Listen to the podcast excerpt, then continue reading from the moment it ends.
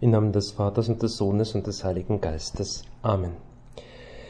Viele Menschen, vor allem diejenigen, die mit den Schriften des heiligen Josef Maria vertraut sind, kennen das schöne Gebet der geistigen Kommunion, die auch geistliche Kommunion heißt.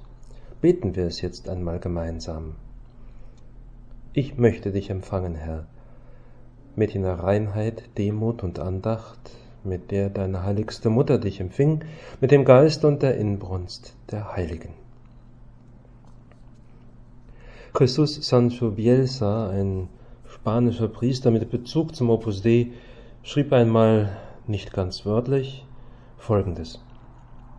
Ich wusste seit langem, dass der Gründer des Opus Dei die geistige Kommunion von Pater Manuel Laborda gelernt hatte, der Lehrer in Barbastro war. Aber was ist der Ursprung dieses Juwels eucharistischer Frömmigkeit?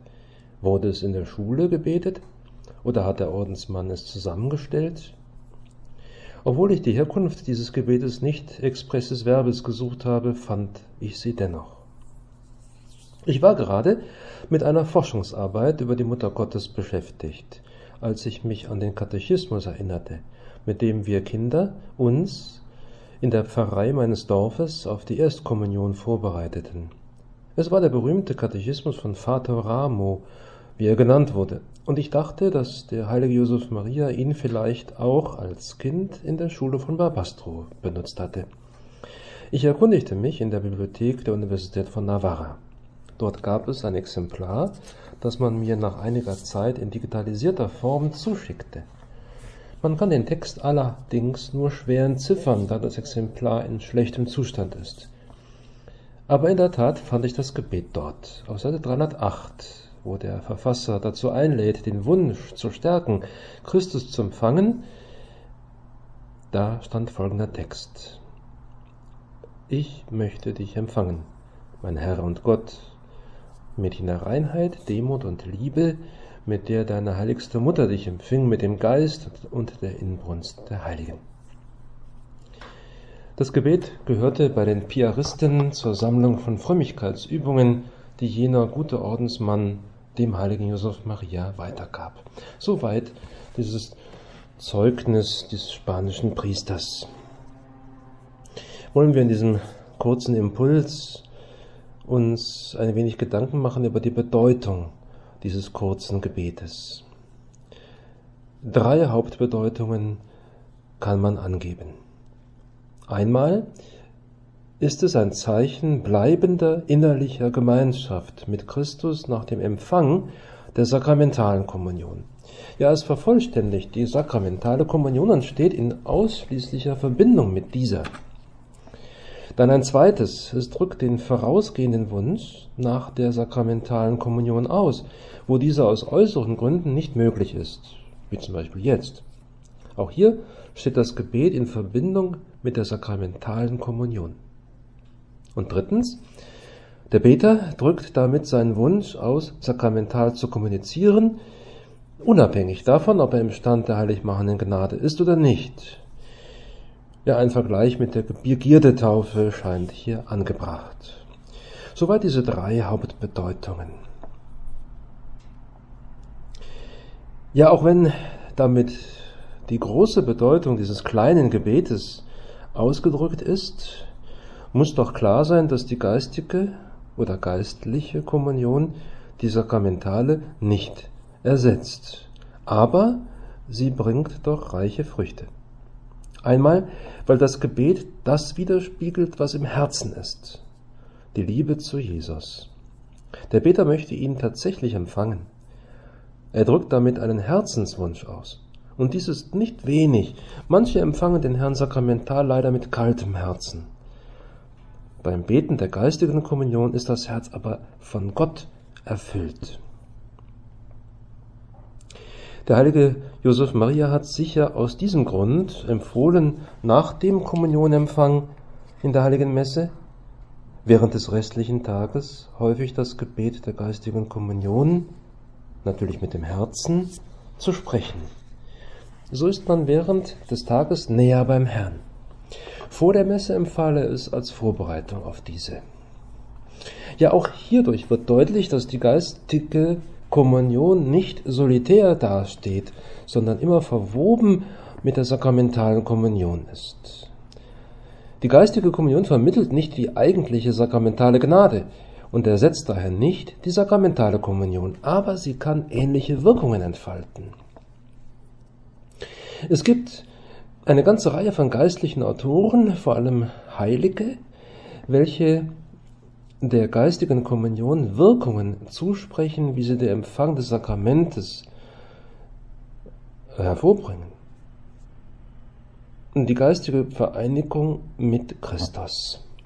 Die geistige Kommunion vereinigt, abhängig von der übernatürlichen Liebe und Sehnsucht, die Theologen sagen ex opere operantis, also abhängig von der Disposition des Beters, wirksam mit Christus. Sie vermehrt die heilig machende Gnade und damit auch die Tugend der Liebe. Sie verleiht auch helfende Gnaden, wie man sie in der augenblicklichen Lage ja nun auch wirklich braucht zur Corona-Krisenzeit. Man kann also durchaus sagen, dass sie ein einfaches und leichtes Mittel ist, reichen Segen zu erlangen. Und das nicht nur einmal am Tag. Im Unterschied zum Empfangen des Sakramentes kann die geistige Kommunion beliebig oft an jedem Ort und zu jeder Zeit empfangen. Das heißt gesprochen werden, gebetet werden. Sie ist geeignet, die sakramentale Kommunion auf das ganze Leben auszudehnen, das Leben geistlich zu erneuern und zu einem eucharistischen Menschen, zu einem Christusträger zu werden. So drückt es Andreas Lauer in seinem Buch über die geistige Kommunion aus.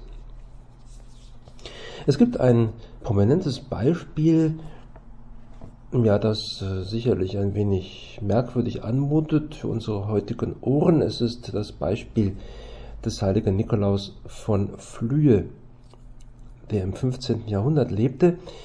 Es ist ja bekannt allgemein, dass er von einem bestimmten Tag an keine Nahrung mehr zu sich nehmen konnte und er allein von der Eucharistie lebte. Aber weniger bekannt ist die Tatsache, dass Nikolaus keineswegs täglich das heilige Sakrament empfing, sondern zumeist nur geistlich kommunizierte. Seinem Beichtvater berichtete er selbst, wenn er bei der Messe sei und der Priester das Sakrament genieße, dann empfange er davon eine Stärkung, so dass er ohne Essen und Trinken sein möge. Sonst möchte er das nicht erleiden. Nun, der heilige Johannes Paul II hat in seiner Enzyklika Ecclesia de Eucharistia vom Jahr 2003 sehr bedeutende Worte für die Praxis der geistlichen Kommunion ausgedrückt. Er schreibt, die Eucharistie erscheint als Höhepunkt aller Sakramente, weil sie die Gemeinschaft mit Gott Vater im Einswerden mit dem eingeborenen Sohn durch den Heiligen Geist zur Vollendung führt. Ein bedeutender Schriftsteller der byzantinischen Tradition, Nikolaus Kapasilas, brachte diese Wahrheit mit gläubigem Scharfsinn zum Ausdruck. Er sagte, in der Eucharistie ist vor jedem anderen Sakrament das Geheimnis der Gemeinschaft so vollkommen, dass es zum Gipfel aller Güter führt. Hier liegt das höchste Ziel jeder menschlichen Sehnsucht, weil wir hier Gott folgen und Gott sich mit uns in der vollkommensten Einheit verbindet. Soweit die Worte von Kabasilas. Eben darum, so der Papst Johannes Paul II. weiter, ist es angemessen, in der Seele das dauernde Verlangen nach dem eucharistischen Sakrament zu pflegen. Hier liegt die Übung der geistlichen Kommunion begründet, die sich mit Jahrhunderten, die sich seit Jahrhunderten in der Kirche verbreitet hat und von heiligen Lehrmeistern des geistlichen Lebens empfangen wurde. Soweit Johannes Paul II.